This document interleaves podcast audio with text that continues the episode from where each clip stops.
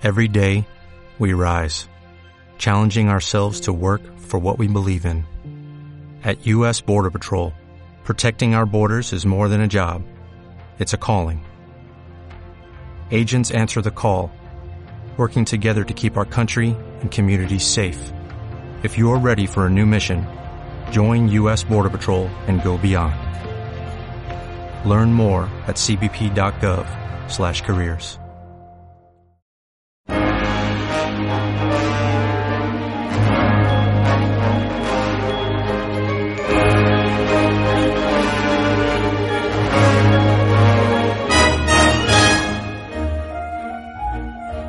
Saludamos rápidamente porque hemos entrado en el mes de los lanzamientos de la nueva generación de videoconsolas y imagino que habrá mucho de lo que hablar.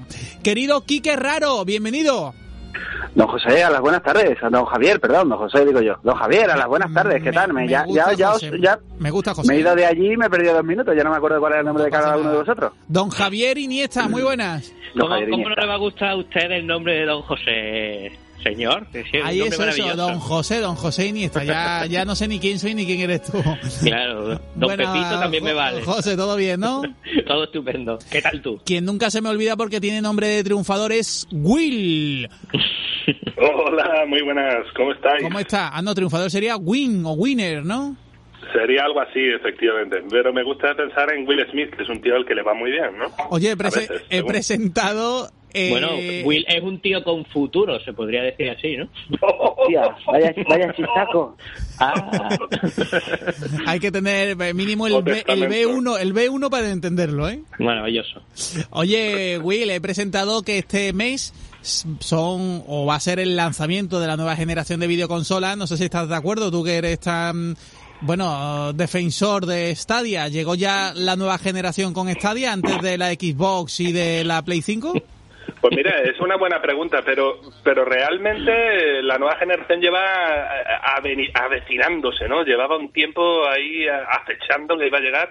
Hombre, yo creo que atribuirle la nueva generación a Stadia sería pasarnos de rosca, sobre todo cuando el calendario lo fija mucho más fuertemente PlayStation o, o la gente de Xbox, ¿no? Es decir, no no no más ahí, arriba. yo, yo veo ahí un intento de Javi por pinchar desde el segundo cero, ¿sabes? No, no, no, no, no, no, en ningún caso. Eh, Yo Claro, simplemente claro. estoy informándome ¿eh? a, Claro, claro. a título de usuario.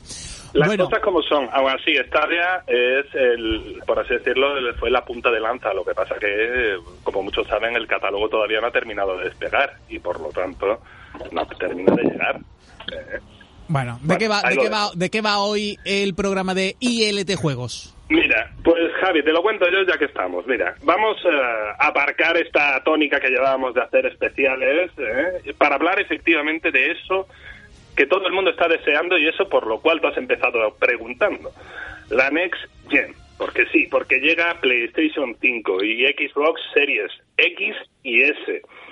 Y si nos queda tiempo con este programa, pues también le daremos un poquito a contar sobre un videojuego que se llama Paysar y al que le estamos dando caña y que nos está gustando mucho.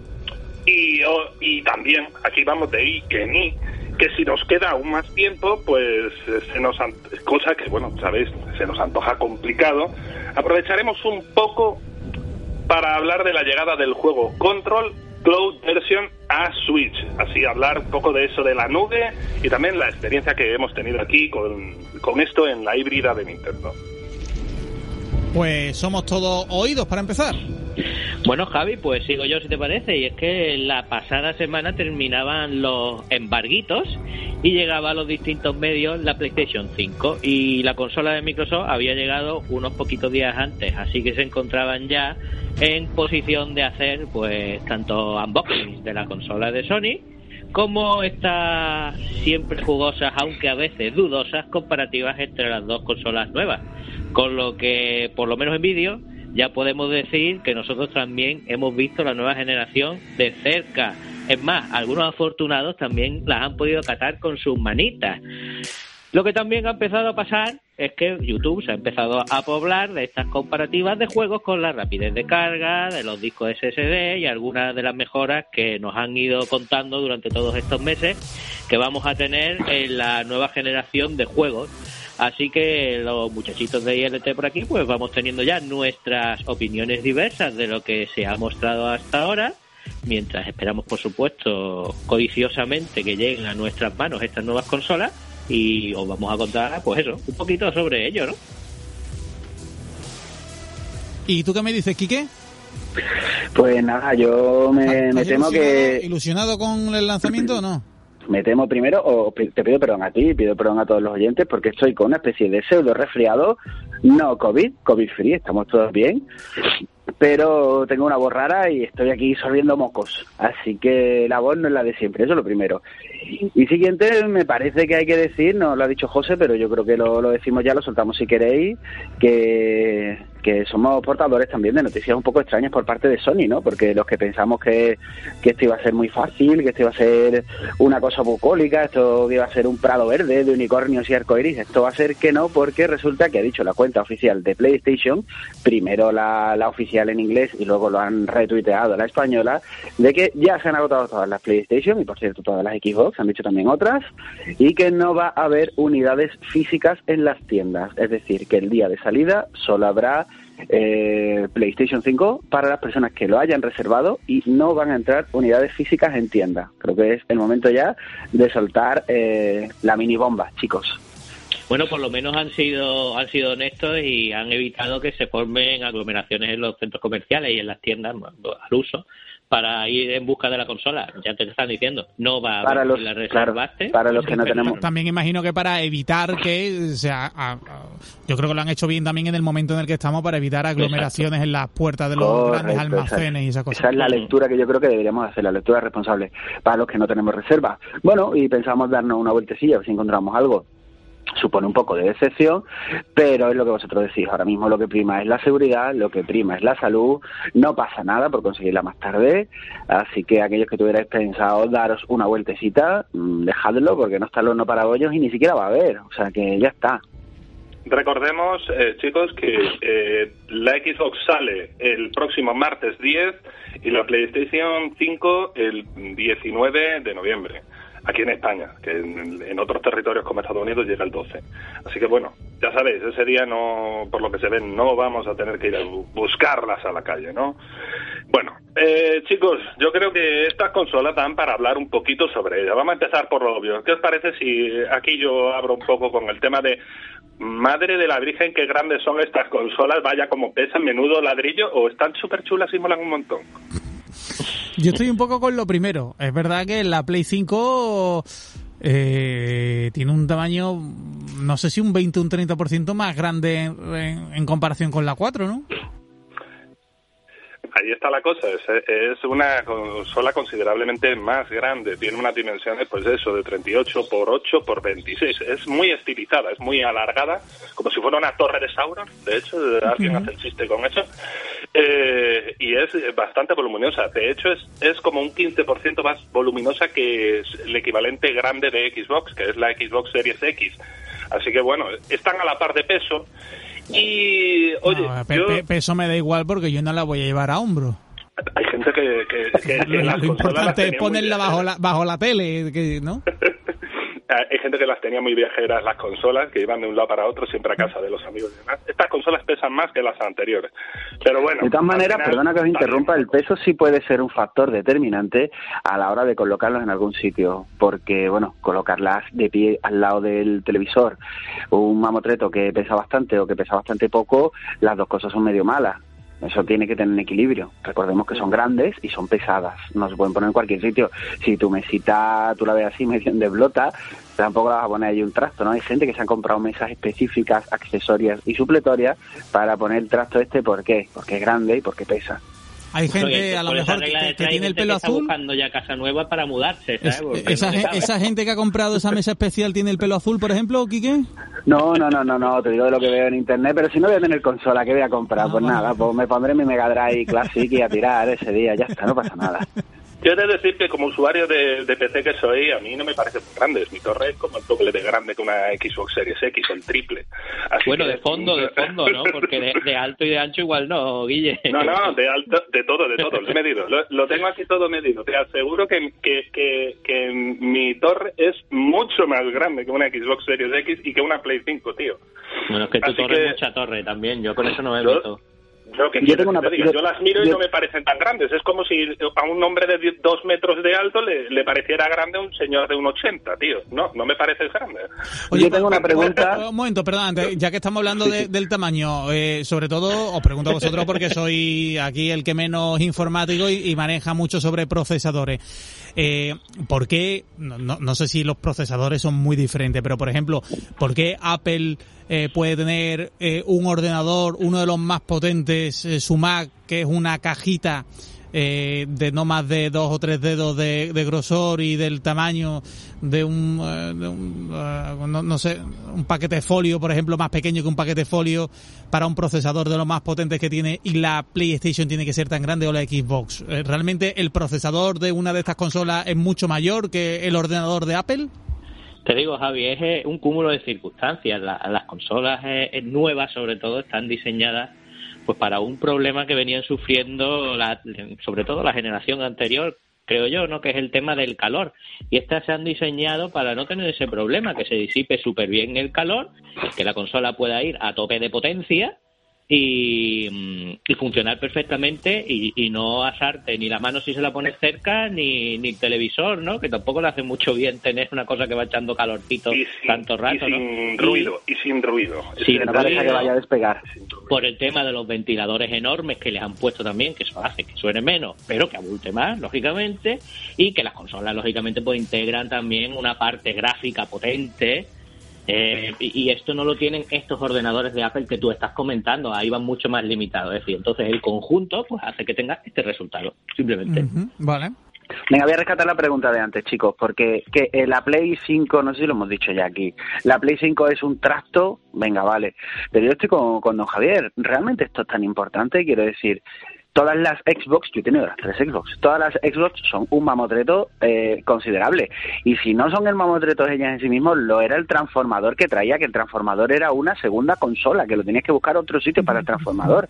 Mi pregunta es, si Play 5 hubiera sido mm, una Xbox, le hubiéramos dado tanta caña. Es, más, Will lo ha dicho, es verdad que, que, Xbox Series X es más recogidita, pero las dos son más o menos dos tractos, las dos son más o menos grandotas, una más que otra, y las dos son igual de pesadas, más o menos.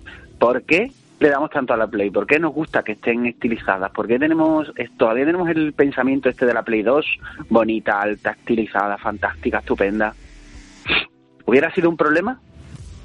Ya, además lo que yo te digo, que la Play se suele poner por regla general bajo la tele, bueno, se le busca el, el hueco, que habrá gente que la transporte de una casa a otra, pero tampoco creo yo que eso sea muy bueno para decir... Que le damos mucha caña a la Play con ser gorda mm. y Xbox lleva siendo tocha toda la vida y entendemos que no, es que es un PC pequeñito y tiene una tarea de miniaturización, nunca le voy a decir esto bien, miniaturización Y ahora de repente sale una Play 5 en plan, mira, tenemos un problema con el calor y vamos a disipar todo y no se te va a calentar jamás. Y es enorme pues lo que dice José, han priorizado que, que, esté fría, porque podríamos empezar también, o sea, podríamos continuar por ahí, chicos, porque todos los medios dicen que PlayStation 5 es, para variar, una consola silenciosa y se mantiene fría. Y con Xbox Series X, yo ahora mismo, no sé vosotros cómo lo veis, tengo el corazón dividido, porque ha habido una parte donde todos los medios, sobre todo los americanos, decían que bueno, que a veces se calienta un poco, que depende de lo que va, y ahora todos los medios españoles, todos están de acuerdo que eso no se calienta jamás, que es el mejor sistema de ventilación del mundo y que eso no se ha calentado en todas las pruebas que le han hecho. Como poco, entendemos que las dos son mucho más frías y silenciosas que las anteriores. Y Series X, pues ya iremos viendo, no sé cómo, cómo veis vosotros esto, el, el rollo de la disipación del calor.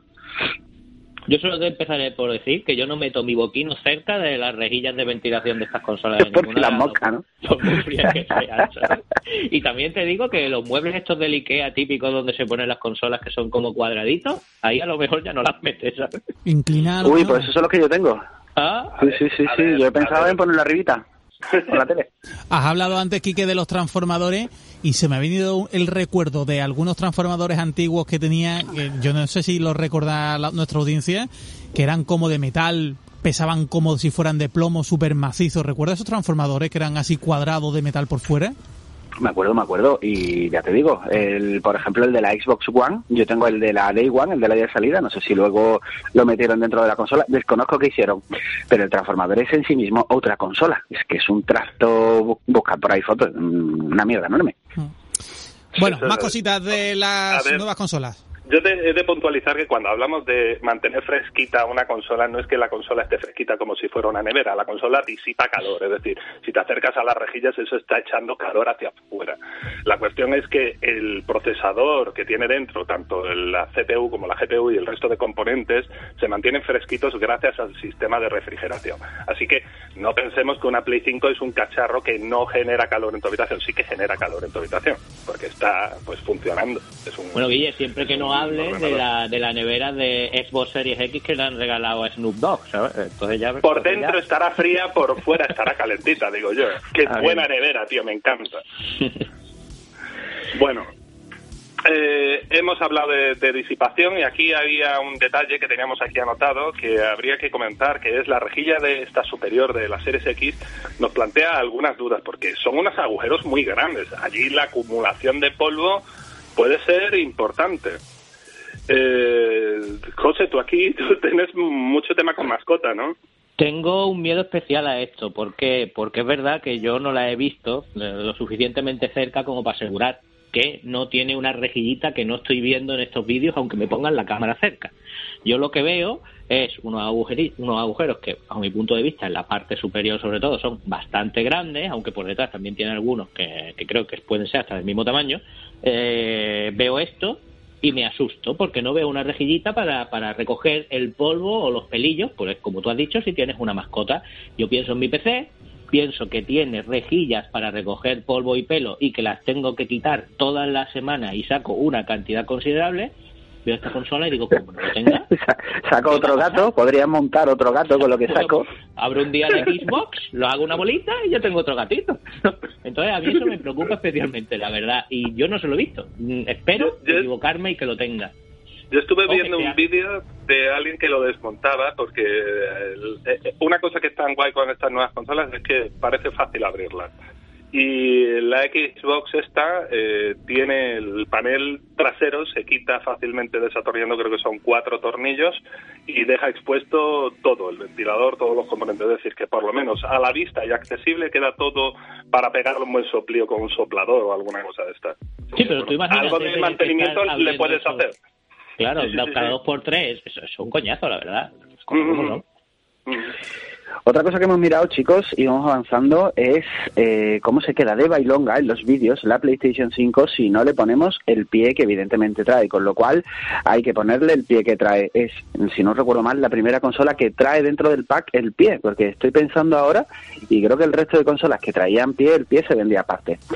El pie lo trae, sea como fuere, lo estoy diciendo en memoria, pero es, eso sí, eso sí está claro, es el pie, al menos de Sony, más difícil de poner de todas las consolas de Sony, porque todos los pies eran como un cacharrete y tú incrustabas la consola arriba y estupendo, pero este tienes que quitar un tornillete debajo, depende de dónde lo pongas, si lateral o debajo, tiene que tener una posición, tiene que tener otra, trae unas agarraderas especiales, y es un poco lo que hemos visto es que poner el pie necesita un poquito de manual de instrucciones. Al contrario que la Series X que si le das un pequeño leve empujoncito y la colocas de lado pues ya la tienes de lado. Porque como es cuadrada funciona muy bien y encima le han puesto en un lateral unas almohadillicas unas patitas chiquititas para que la puedas poner o de pie o tumbada simplemente poniéndola de pie o tumbada.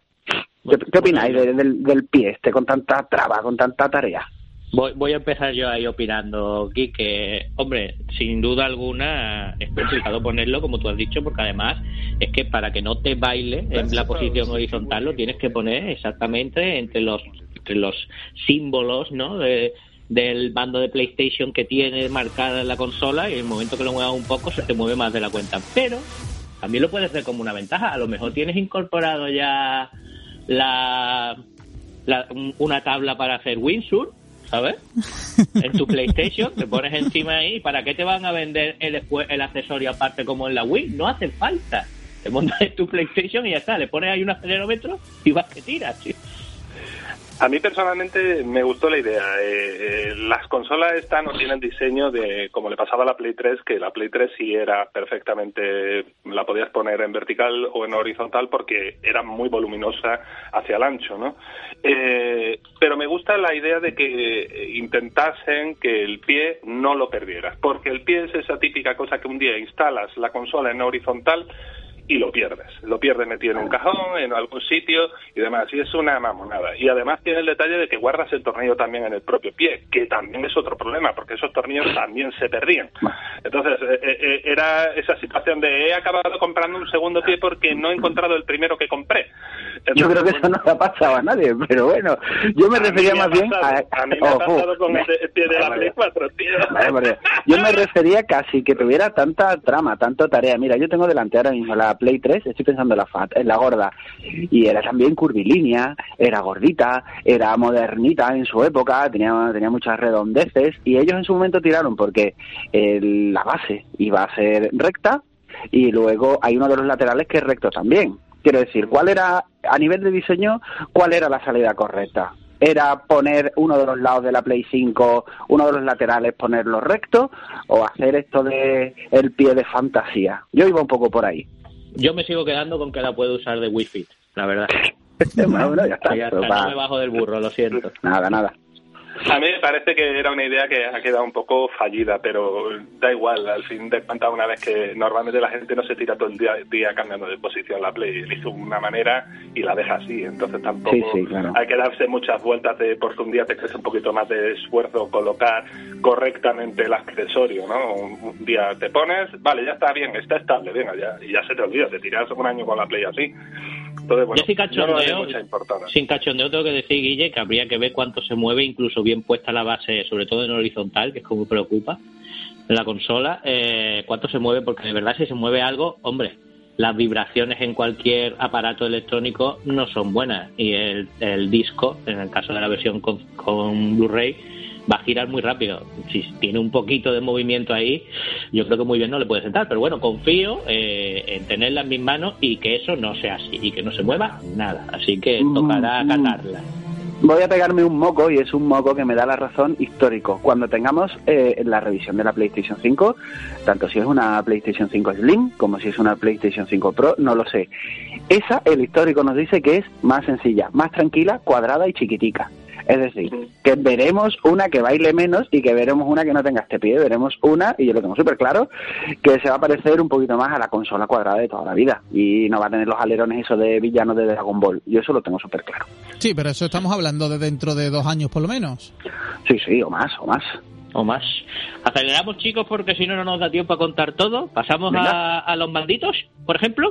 Uy, que además están teniendo unas críticas muy buenas. Dale un poquito eh, eh, voy a empezar yo por ahí con el tema del, del DualSense, que como tú bien has dicho, está teniendo críticas bastante positivas, como por ejemplo que es el mando más cómodo en la historia de Sony, que es aún más cómodo y ergonómico que el DualShock 4, y están gustando también mucho los gatillos estos adaptativos. Yo he visto el teardown, el, el desmontaje de, de un DualSense, y, y, cierto, verdad, es que he salido más contento de lo que me esperaba, porque yo tenía cierta preocupación con los primeros desmontajes que había visto del mando, con cómo era el mecanismo interno de estos gatillos adaptativos, por esto de que ejercen presión contra ti, o una fuerza determinada y demás, y digo, hostia, ese mecanismo puede dar fallo a corto o medio plazo, ¿no? Pero sin embargo dicen que no, que el mecanismo es perfectamente robusto, y sin embargo, y sin embargo, que vuelven a, a padecer el tema de, de, las, de los sticks y que posiblemente eso vuelva a generar un problema de drift en nuestras palanquitas. Así que, que bueno. Y, y yo sé, Kike, que a ti eh, el maldito DualSense pues te genera una, una sensación maligna, llamémoslo así, con el tema de los colores de los botones, ¿no? Uy, a mí me tiene, me tiene muy mal, porque en todas las personas que yo haya jugado con ellas pues o parejas mías o mi madre juega con mi madre, por ejemplo, o con amigos que a lo mejor jueguen menos, eh, para mí lo que yo he notado es que los colores son los auténticos identificadores para neófitos. Hay gente que nos dice, dale al cuadrado, dale al círculo. No, no, no, no. Te dice, dale al colorado, dale al verde, dale al azul. Pues eh, hay que mirar que DualSense sigue teniendo las mismas nomenclaturas, los mismos dibujines, pero sin colores. Así que ya los que no os sepáis dónde están los botones de PlayStation, ya estáis cerrando porque se han perdido los colores, familia. ¿Y tú, Guille, cómo ves todo esto de los mandos? Porque también tenemos el de el de las series SX, ¿no? Y, y ahí, bueno, pues tiene una crucetita que mola mucho y que tú conoces bastante bien, ¿no? Correcto. El, mando de serie X es, eh, no es un mando, eh, como se dice, una variación tan radical como la pasada de PlayStation 5, porque es una evolución del mando anterior de Xbox One, que ya era un mando excelente. Este mando lo que ha hecho es incorporar un botón extra para el tema de capturas de pantalla, el botón de compartir, ¿no? Y eh, tiene el eh, una cruceta que viene directamente, como bien dice, del mando de élite, del mando élite, que tan buena crítica ha tenido esta cruceta. A mí me encanta la cruceta del mando élite, eh, espero mm, todo el mundo que está usando esta versión está encantada. Eh, yo qué te puedo decir que hay un detallito que lo voy a soltar así, pero este mando funciona en Xbox One. Yo lo dejo ahí. bueno, eso, es tuyo que lo dices por eso. eso está hecho a maldad, güey, eso está hecho a maldad. Lo que hay que decir, que la gente a lo mejor me está pillando, es que, claro, claro, ya lo decimos nosotros, los mandos entre la familia de Xbox parecen ser que van a ser retrocompatibles y nos han anunciado desde Sony que los mandos de PlayStation 5 eh, no funcionan en PlayStation 4, pero sí funcionan en PlayStation 3. Y nos da a pensar algunos, los que tenemos un poquito más de maldad, que bueno, que esto se puede, que esto es, esto es software, esto se puede resolver y de hecho se resolverá en el futuro, no nos cabe la mayoría dudas, pero esto suena un poquito a que todavía hay un estocaje de mandos de PlayStation 4 que vender por ahí. Así que eso sumado a que los mandos de Play 4 tampoco funcionan en Play 5 solo para los juegos de Play 5, porque para los juegos de Play 4 sí, parece que le están dando una especie de segunda vida a los mandos de Play 4 y me da aquí mi que eso tiene algo que ver, pues eso, como ya hemos dicho, con el estocaje. Ya veremos cómo funciona esto, pero de momento no suena raro. A mí me parece un movimiento raro. Creo que el movimiento es, si de verdad estás pensando ahí y estás pensando igual de mal como yo te estoy poniendo, igual lo primero es no ponerlos compatibles para nada y luego ponerlos compatibles para todo. Pero ponerlos compatibles para la que no tienes que vender nada y para la que te queda el resto de stock, decir, no, no, no, no, para aquí no es compatible Estoy una vuelta. se les, ha, se les ha pasado que funcione en Play 3 y ya como les ha funcionado más de uno, ya no lo pueden quitar, ¿no? A mí no me extrañaría, ojo, no me extrañaría la tontería. No lo sé, y desde luego, si está, pues por lo menos no publicitarlo. En plan, que el que tenga una Play 3 y una Play 5 y le dé por poner el mando, pues descubra que va. Bueno, pero, bueno, no lo publiciten, ¿no? Que es como diciendo, tío, ¿qué pasa con esto? Y bueno, como decimos una cosa mala y una buena, más o menos estamos diciendo de los manditos, eh, vamos a decir también que el DualSense, una de las cosas por las que está gustando mucho es cómo se comporta con los juegos y estas sensaciones nuevas que nos aporta al jugar. Y para ello, pues, ¿qué tendremos en nuestra Play 5? Como ya hemos dicho muchas veces, tendremos incluido el Astros Playroom, que será gratis, que vendrá en la memoria de la consola y que nos permitirá saborear de, primera mano todas estas bondades que vamos a poder después disfrutar en muchos otros juegos que, va a incorporar el DualSense, ¿no? Como, como estos gatillos adaptativos, esta vibración áctica y estas cositas molonas y, y ver todas las luces que tiene el mando, que ahora tiene unas cuantas. Sí, sí, la verdad es que tengo unas cuantas. Y si queréis para cerrar, hablamos muy rápido, que se nos va el tiempo, hablando que ya hemos visto de las distintas interfaces. Eh, la interfaz de Play 5 podemos hablar que es un poco continuista con un montón de cosas nuevas. Si la habéis visto, pues veis que ahora tienen un montón de mensajes, los juegos están un poco más hacia arriba, deja como espacio para respirar abajo, pero prácticamente es una información más o menos salvando todas las distancias, una información más o menos parecida a la que te ofrece la interfaz de Play 4. Y aquellos que queráis disfrutar de la interfaz de Series X, podéis hacerlo desde ya, desde la última actualización, porque es exactamente la misma que la de la última actualización que hemos tenido hace no me acuerdo cuántos días en Xbox One X. Así que es la misma, la misma, la misma, para que os sintáis como en casa, o para no tener que innovar, yo no lo sé, pero es la misma, la misma, así que ahí se queda dicho. Bueno, voy a decir una última cosilla antes de pasar a los juegos. Y es el tema de, de, las carcasitas o los alerones, como lo queramos llamar, eh, de PlayStation 5. Que bueno, ya sabemos que la consola llega inicialmente en blanca. No sabremos si en el futuro tendremos alguna edición en otro color que seguramente llegará a modo de edición especial o una edición coleccionista con algún juego o cualquier cosa. Bueno, no lo sabemos, pero bueno. pero bueno. edición especial, edición especial me suena a mí a 50, o 100 euros más por el color, ¿no? Bueno, yo espero que no, Javi, espero que no, pero la verdad es que tampoco tampoco es descartable. El caso es que, claro, las empresas habían visto ahí cuando vieron este tear down, como se demostraba la facilidad que tenía en quitarle estos aleroncillos a la consola, eh, vamos a, explotar este filón y hacerlos nuestros propios con otros diseños diferentes y otros colores. ¿Qué ha pasado? Que Sony ha dicho, este mercado no me lo va a quitar, voy a tirar de patente y voy a decir que no lo puede hacer. Las empresas se han asustado, han regulado bastante y al final pues no los van a vender. Así que han cancelado todos los pedidos que estaban ya pendientes excepto por supuesto si algún día pues nos damos una vuelta por cierta página chinosa en la que yo estoy seguro que ahí el tema de las patentes no importa demasiado y encontraremos todo tipo de alerones y con su forma y colores diferentes para nuestra PlayStation 5. No sé qué Express o algo así, ¿no? Algo Express, algo Express. Sí, no sé qué de Aladdin. Oye, vamos a seguir hablando porque ¿qué son las consolas sin juego? Chicos, ya hablemos dado todas las vueltas posibles a las consolas, las consolas que vais a tener aquellos que las tenéis reservadas, las consolas que no vamos a tener el resto, pero chicos, ¿qué son las consolas? antes de que te metas en eso, ya que has dicho lo de reservar, os, consta que en Sevilla se han podido reservar en algún sitio y, un número generoso? Es decir, ¿nos, puede estar escuchando alguien que tiene su consola reservada o vosotros habéis mostrado interés en reservarla y ha sido muy difícil?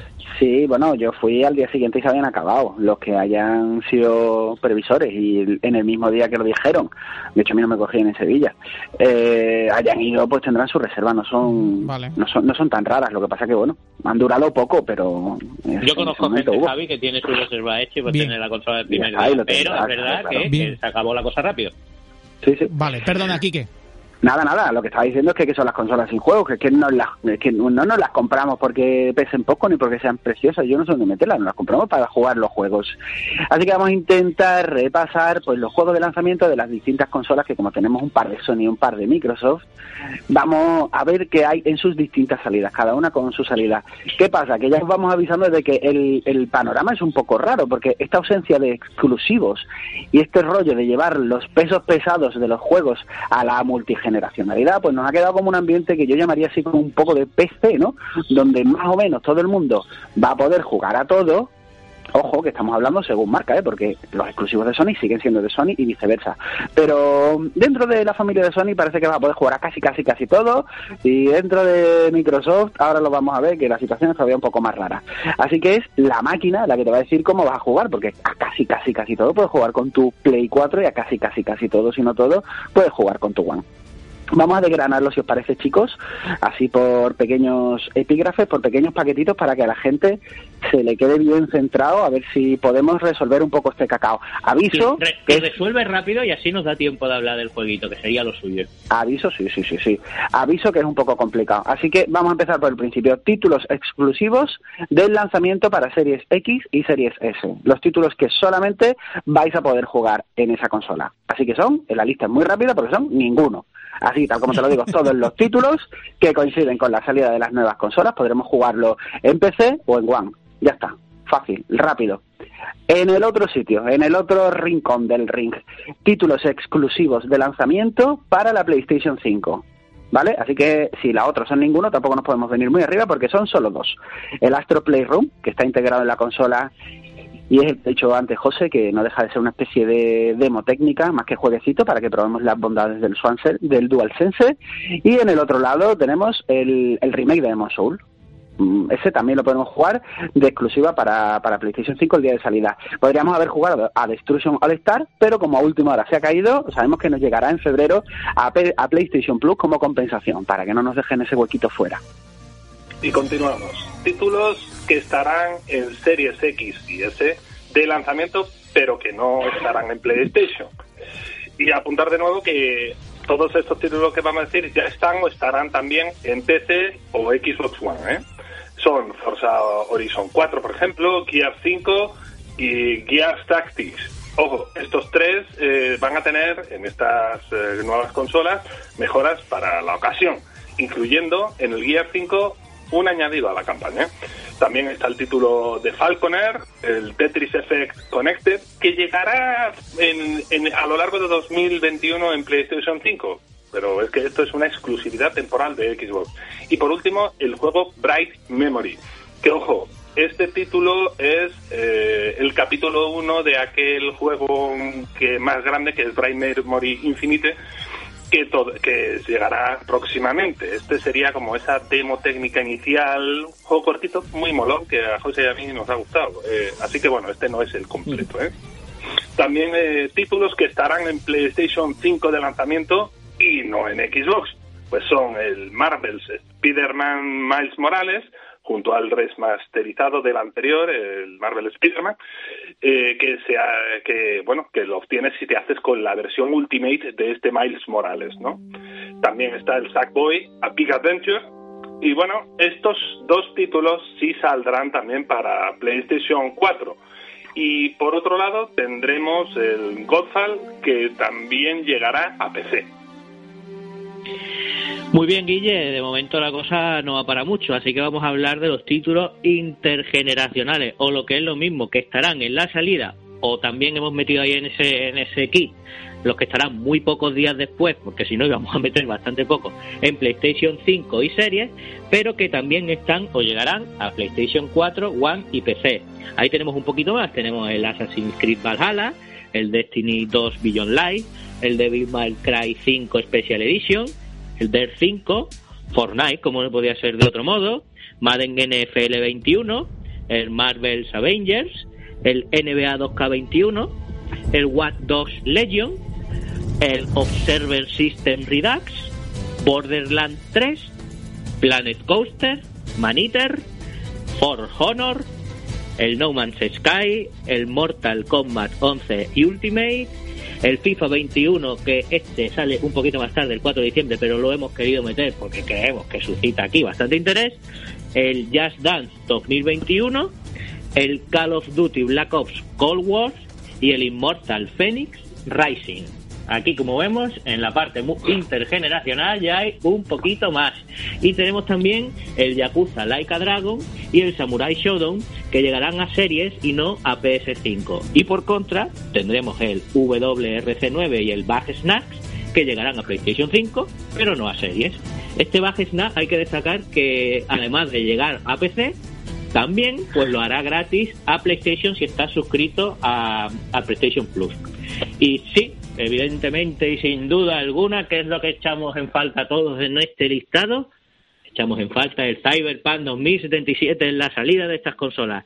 Pero bueno, ya sabemos lo que ha pasado un poco con el título y al final, pues la cosa, vamos a decir simplemente, sin entrar ni meternos en ningún fregado, que al final se nos va para el 10 de diciembre. Nada, si está ya a la vuelta de la esquina, don José. Ya.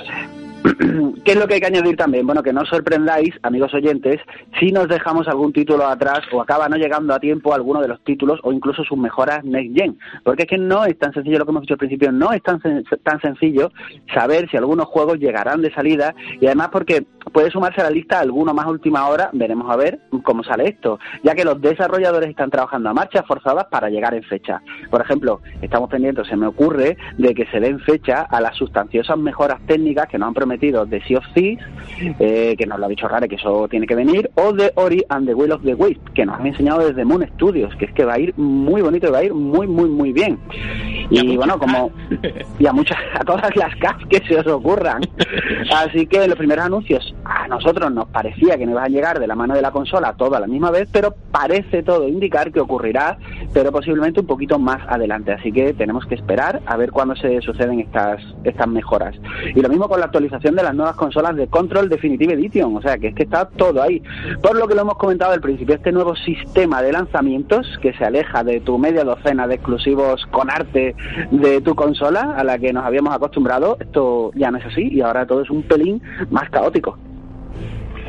Bueno, bueno, si eh, algo es seguro, ojo al que nos esté escuchando, que sea que a todos estos títulos, a todos estos juegos, hay que añadir pues casi todos los títulos de PlayStation 4 en Play 5 y casi todos los títulos de la Xbox original y de Xbox 360 y de One que ya fuesen precisamente compatibles con One, ¿no?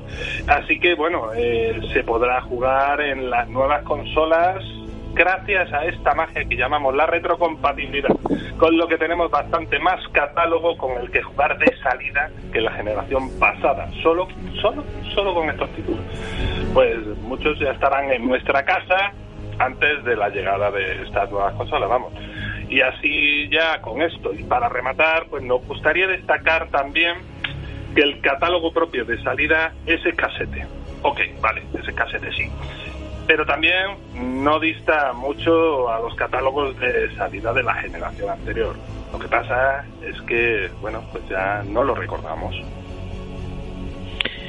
¿Tienes tú que decir algo aquí, Quique, con el catálogo de salida o cómo ves toda esta circunstancia en la que nos encontramos de puede jugar a más cosas, pero realmente puede jugar a cosas, a pocas cosas exclusivas?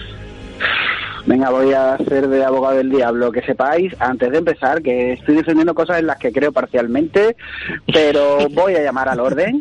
Y es, es, que últimamente me voy defendiéndolo mucho. Es cierto, no tenemos nuestras, esto lo que hemos dicho antes, nuestra media docena de exclusivos. No me he comprado la Xbox para jugar a The Rising 3 y no me he comprado la PlayStation 4 para jugar a Killzone, no me acuerdo cómo se llamaba. Vamos a poder jugar un poco de todos. Shadowfall se llamaba, a mí no me gustó nada. aprovecho, aprovecho y lo suelto. No me gustó nada eh, estrenar la Play 4 con aquello.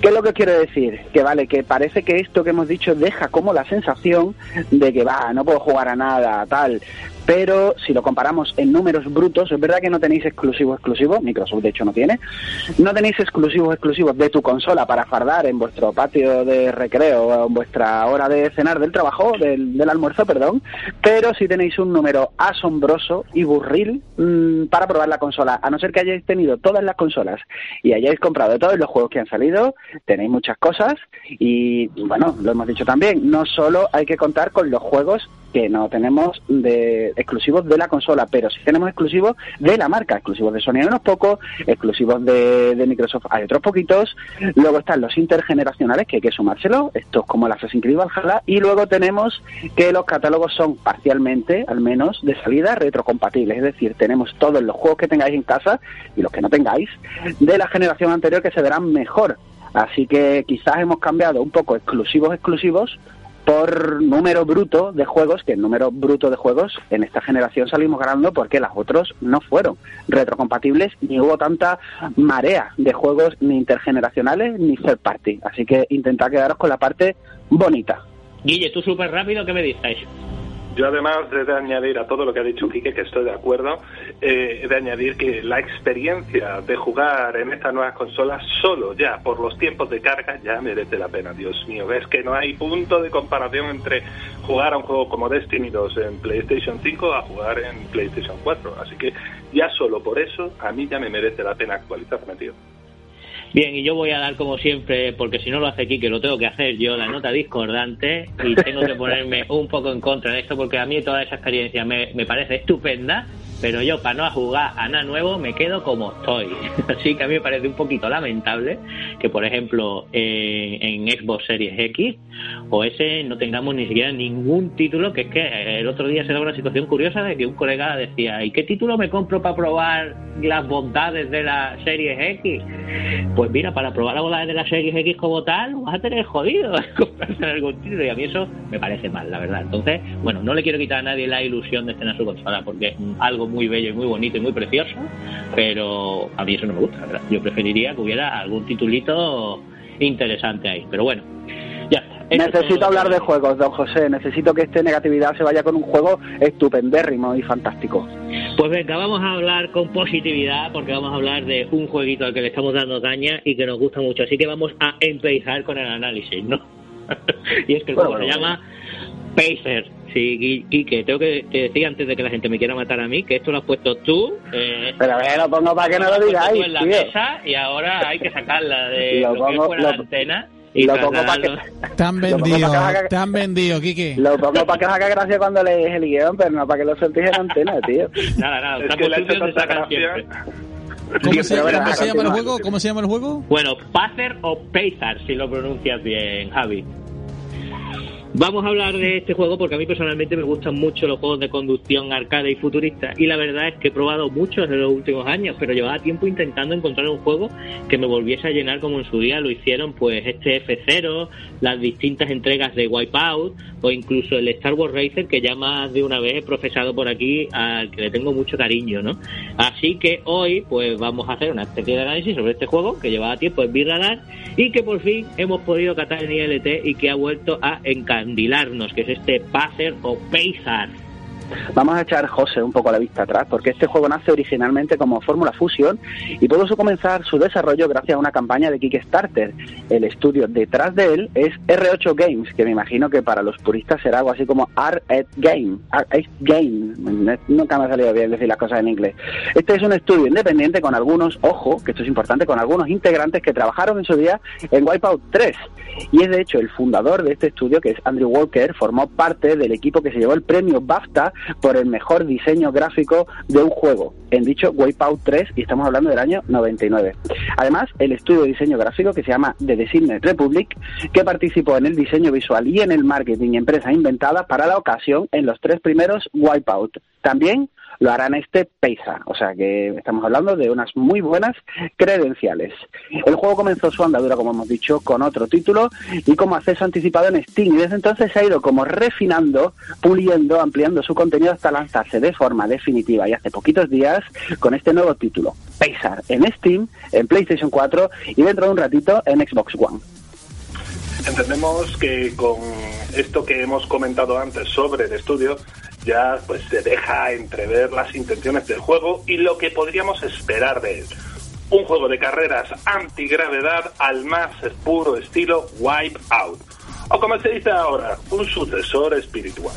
Y bien, en cierto modo es así, porque la estética y el toque Wipeout en la conducción están ahí, claro está. Pero también es cierto que bastarán tan solo unos minutos para darnos cuenta de que Pacer se siente a su vez diferente, tiene personalidad y consigue distanciarse lo suficiente para que lo consideremos un juego bien distinto de Wipeout. Personalidad propia y cambios interesantes a nivel jugable. Eso sí, tal y como hemos dicho al principio, hay cosas que el juego sin duda mantiene y que no todos los de este tipo consiguen las ganas de echarse una partida tras otra están ahí, es ciertamente adictivo. Sí que lo es, sí que lo es. Y vamos a hablar un poquito de, lo que tiene también, ¿no? Y es que el juego cuenta con 14 circuitos, algunos buenos y otros realmente buenos. Al menos ese es mi punto de vista. Me gustan mucho los circuitos, que incluyen además variaciones para jugarlos marcha atrás, en modo espejo y de día o de noche. Y ojo, que eso puede parecer que no da juego, pero de hecho en Halloween han metido elementos de esa temática si lo jugabas de noche. Se veían ahí cosas tétricas y demás, muy curioso, ¿no? Tenemos cinco naves, las cuales podemos variar para adaptarlas a nuestro estilo de juego y también cambiar su estética. Es verdad que de momento esa personalización estética no es muy abundante, pero sí que es suficiente y además se ve que va a ir creciendo. De hecho, también en Halloween han regalado algunos elementos de personalización, como una calabacita, un muñequito, unos huesos. Curioso, ¿no?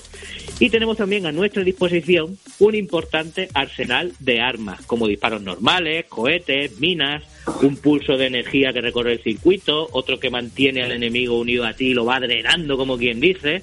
11 armas en total que además se pueden mejorar en el taller, así que yo considero que la variedad no está nada mal. Y en cuanto a los modos de juego, pues podemos jugar hasta 10 jugadores online y tenemos campaña o modo carrera, que no es una campaña, no tenemos una campaña con vídeos y una historia rimbombante, sino que es más bien una excusa para jugar y a su vez aprender a hacerlo. Estamos en 2075 y hay distintos equipos que tras ver nuestra habilidad a los mandos de nuestro vehículo antigravedad, antigravedad, pues nos ofrecerán contratos para ir acabando con los rivales. Y el juego nos obligará con acierto a cumplir ciertos requisitos a través de los distintos circuitos que tiene, mientras vamos interiorizando pues las distintas mecánicas, ¿no? Y lo más chulo aquí es que no siempre el requisito va a ser cruzar la meta el primero ni mucho menos, los retos a cumplir serán bastante variados. Tenemos también el modo carrera rápida, el modo práctica, vuelta más rápida o destrucción, donde ahí lo que hacemos, como es lógico, es sacar las armas a pasear.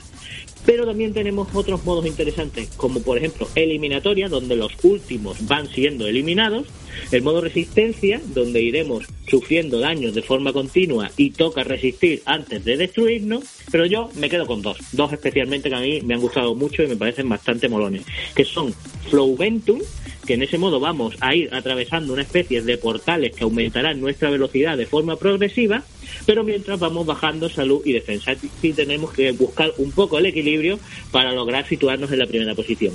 Pero sobre todo, el más molón para mí ha sido el modo tormenta. ¿Y qué es el modo tormenta? Pues bueno, su nombre a lo mejor no lo deja un poco ahí en, entrever, ¿no? Que es como una suerte de Battle Royale, donde una tormenta recorrerá el circuito y tendremos que permanecer dentro para no morir. Y eso no va a ser fácil, porque esta zona segura se va haciendo cada vez más pequeñita, más pequeñita, ese espacio se va reduciendo y ahí dentro es la guerra, nos van a masacrar a balazo y a todo lo que tengan los contrarios. Así que es un modo muy, muy divertido y la verdad es que como en cualquier Battle Royale, cuesta quedar el primero. Uy, uy, que me suena Fortnite todo lo que estás contando, chacho. A ver, que el juego nos ha gustado, yo creo que los más avispados lo habrán ido pillando ya. Pero por ponerle alguna cosita, por ponerle alguna peguita a los modos y a la jugabilidad, yo tengo que decir que las armas al principio, en el inicio, no dañan demasiado. ¿Y eso qué hace? Pues esto en la campaña y en los modos específicos donde se nos obliga a usarlas, pues su uso pues se vuelve un poco anecdótico que no lo usemos. Y hasta que no las mejoremos a base de crédito, pues no notemos que la cosa cambie. Pero aún así, muchas veces nos convendrá más centrarnos en la conducción, es decir, dejar las armas y pensar en conducir, hacer buen uso de los gatillos para derrapar en curvas, al más estilo Wipeout, usar adecuadamente el extra de velocidad del KERS o del nitro, del turbo, como lo ves en tu casa, y exprimir el conocimiento que vayamos adquiriendo sobre los circuitos y las placas de aceleración. Todo lo que estamos hablando es muy, muy Wipeout. Y ya para finalizar, yo creo que debemos decir algo muy importante, es que la sensación de velocidad está muy, muy, muy conseguida.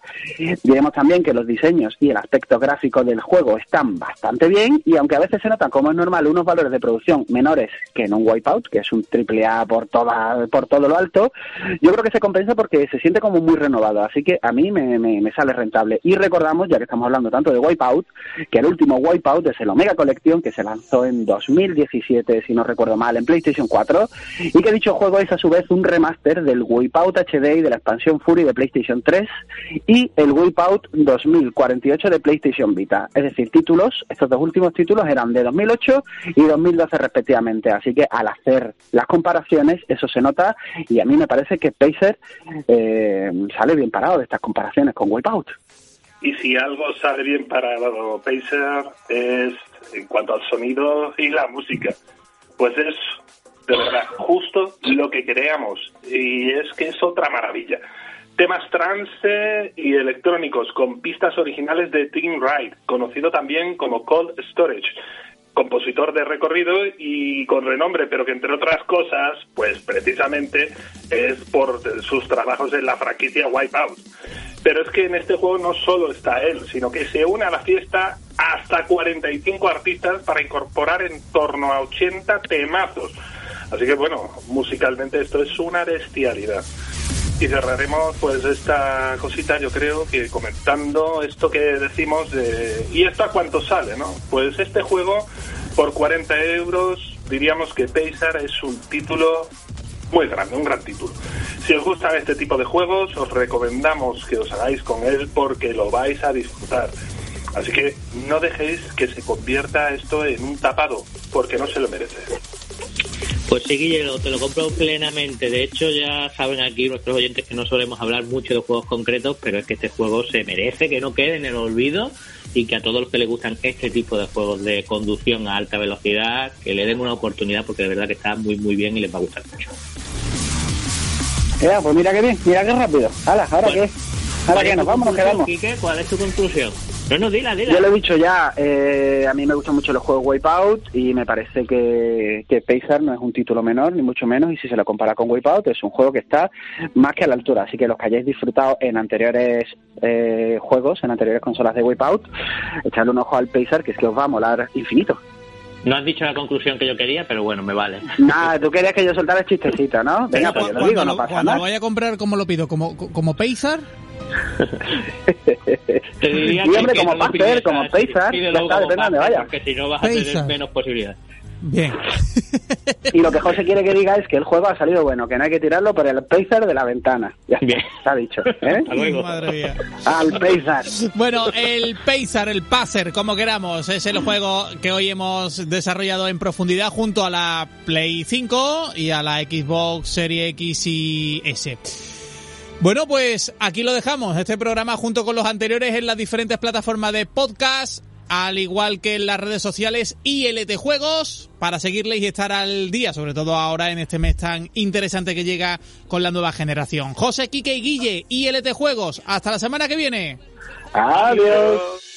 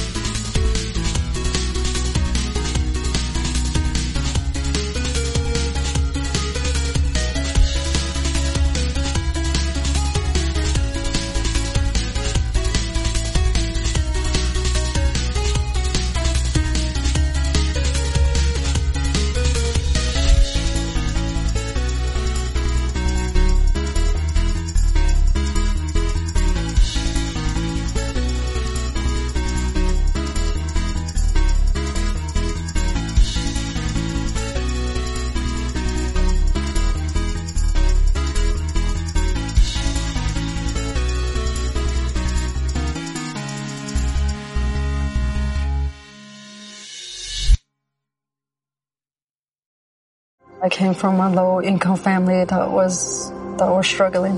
You see how hard life can get. GC became a part of my life because I don't want my family to fall back into that. I never thought education would take me this far. I'm still young. I still have a lot to do in my life and just want to get things done the way I want with a good education under me. I'm Stacy and Grand Canyon University helped me find my purpose.